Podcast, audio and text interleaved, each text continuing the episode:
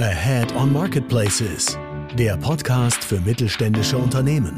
Präsentiert von MoveSell, deinem Partner für Amazon-Strategien und Tools. Mit Moritz Meyer und Florian Vettel. Herzlich willkommen zu einer neuen Folge von AOM Shorts. Moin Ole, schön, dass du dabei bist. Moin Flo, freut mich. Ja, wir haben einige Themen dabei heute. Ähm, ich meine, es sind äh, fünf an der Zahl. Von daher lass uns direkt reinstarten äh, mit dem ersten Thema und zwar Produktbilder. Da gab es eine Änderung seitens Amazon.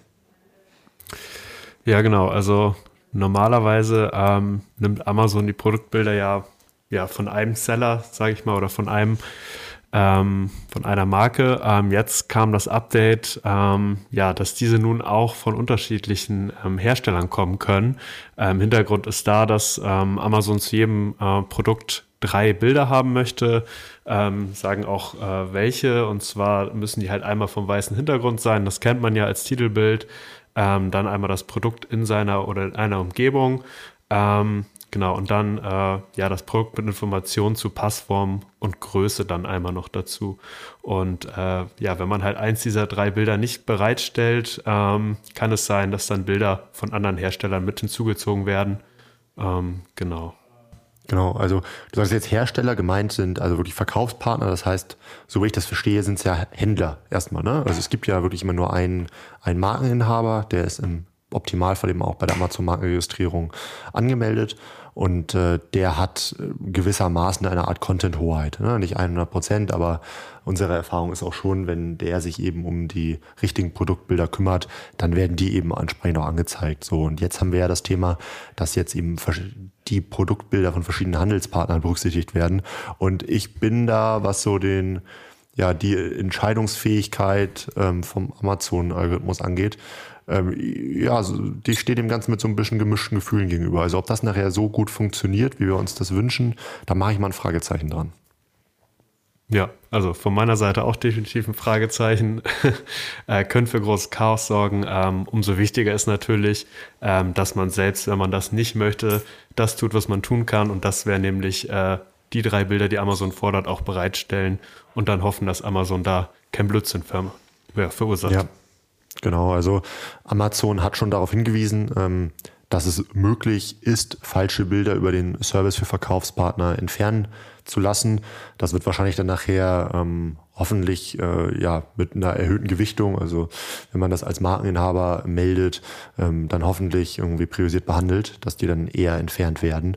Das wird man aber sehen. Das Ganze gibt es ja auch erst seit 31. Januar. Wir nehmen jetzt hier heute am 2. Februar auf und das Thema Sortimentsüberwachung wird dadurch halt nochmal viel, viel wichtiger. Ne? Also wir überwachen ja eh mit unserer eigenen äh, Software Robt alle Produktseitenänderungen. Ne? Das heißt, bei uns haben viele Kunden eben auch mehrere hundert, mehrere tausend, ähm, teilweise mehrere zehntausend oder auch im sechsstelligen Bereich halt Produkte, die sie verkaufen. Und das kann man natürlich nicht händisch überprüfen.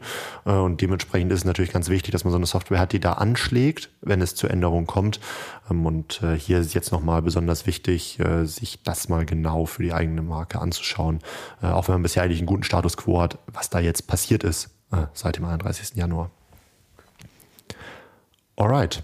Gut, dann äh, lass uns ins zweite Thema direkt reinspringen. Thema Backend-Keywords. Wir sind immer noch bei Amazon. Genau, ähm, da war ja bisher immer ähm, ja, die Vorgabe, dass man bis zu 249 äh, Bytes hatte, um Backend-Keywords einzupflegen. Das heißt, ähm, Keywords ähm, ja, für die man oder die man vielleicht nicht direkt auf der Produktseite äh, mit einpflegen möchte, nicht im Titel oder in den Bullet Point stehen haben möchte, die aber vielleicht trotzdem für ähm, Suchanfragen von Kunden relevant waren.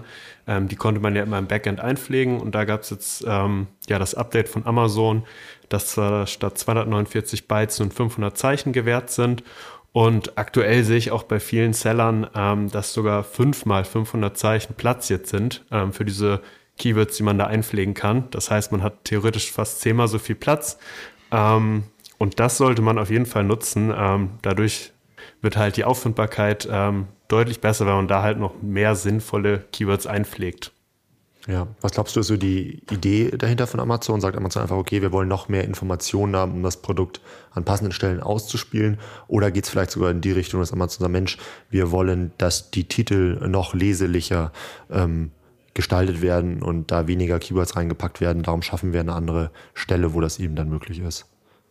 Genau, also so wie du es sagst, äh, hätte ich es jetzt auch interpretiert. Ähm, vielleicht, dass man jetzt nicht mehr ähm, die Notwendigkeit hat, so viele Keywords in den Titel oder auch in die ähm, Bullet Points zu schreiben, sondern halt mit 5 mal 500 Zeichen Platz mehr als ausreichend ja, äh, Platz hat, um dort die Keywords zu platzieren, ähm, weil kürzere Titel sind in der Regel auch für Amazon einfach angenehmer. Ähm, genau. Ja, Okay, dann sind, dann sind wir da einer Meinung. Dann das nächste Update ähm, würde ich ganz, ganz schnell einmal durchgehen. Ähm, Amazon macht wahnsinnig viel mit dem Thema AI im Hintergrund und ähm, jetzt gab es auf dem US-Marktplatz ein spannendes Update. Nämlich hat Amazon einen AI-Shopping-Assistenten ähm, veröffentlicht und die testen das jetzt gerade. Das kann man sich so vorstellen, wenn man auf eine Produktseite navigiert, kann man diesen Shopping-Assistenten als Endkunde Fragen über das Produkt stellen und äh, der beantwortet die dann. Da wird man sehen, wie sich das weiterentwickelt. Amazon hat da ja auch schon mit den Listing-Bildern und und und äh, viel herumprobiert. Ähm, das wird sicherlich in den nächsten Jahren beziehungsweise in der nächsten Zeit, von, von den Jahren, sollte man da glaube ich gar nicht sprechen, ähm, wenn man sich mal die tagtäglichen Änderungen und News da anschaut.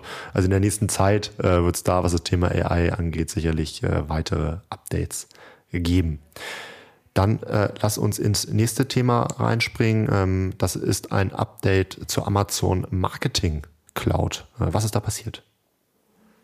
Ähm, genau, normalerweise, ähm, wenn man in der AMC halt Datenabfragen macht, also Instanzen nennt sich das, ähm, kann man Daten bis zu sieben Tage rückwirkend bekommt man diese Daten quasi, was jetzt erstmal relativ wenig ist. Gerade wenn man jetzt neue Anfragen macht ähm, oder mit dem Kunden neue Daten analysieren möchte, ist das halt ein ziemlich knapper Zeitraum, um da aussagekräftige Entscheidungen zu treffen. So und ab dem 5. Februar ähm, geht Amazon darauf dann auch ein und äh, dann kommt quasi ein Backfill der Daten, der rückwirkend bis zum 1. Juli 2023 äh, gültig ist.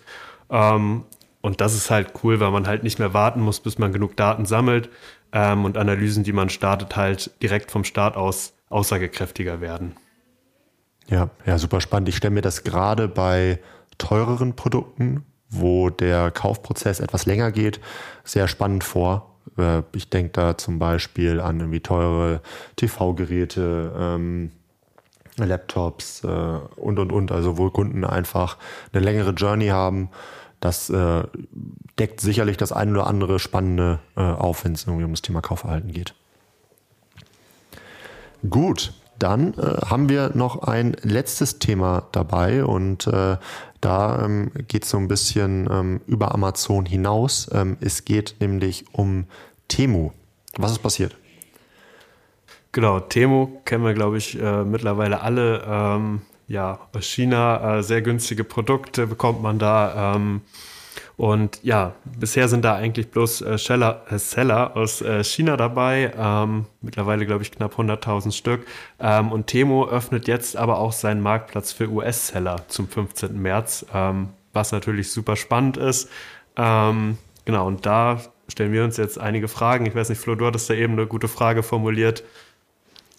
Genau, ähm, also für mich ist so die Frage, weil das hat man letztendlich ja auch schon bei anderen gesehen, ne? So ein AliExpress ähm, und auch anderen, äh, die mit diesem sehr starken irgendwie China-Ansatz dahergekommen sind. Ähm, und die haben halt irgendwann gesagt, okay, äh, jetzt öffnen wir uns ähm, für ähm, amerikanische oder auch, das wird bei Timo ja auch irgendwann kommen, ähm, europäische äh, Verkäufer. Ähm, und äh, haben die Idee, dass die dann eben auch ihre Produkte dort, an, dort anbieten.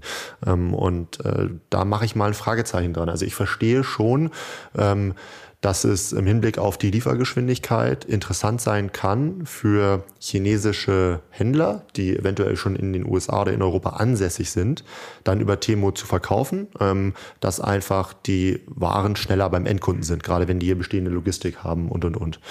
Ähm, das, dauert, das dauert ja nicht so lange, als wenn die Ware immer aus China kommen würde.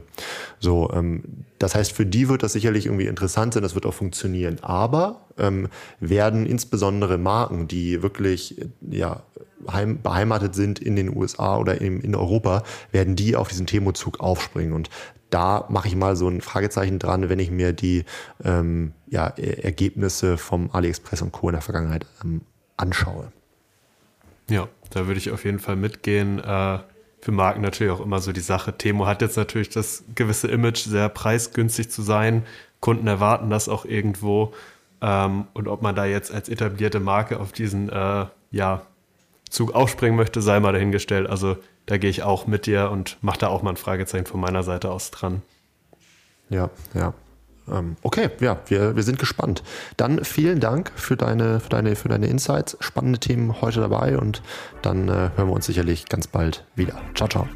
Ciao. Du möchtest noch mehr lernen und immer up to date sein? Dann folge MoveSell auf YouTube und LinkedIn.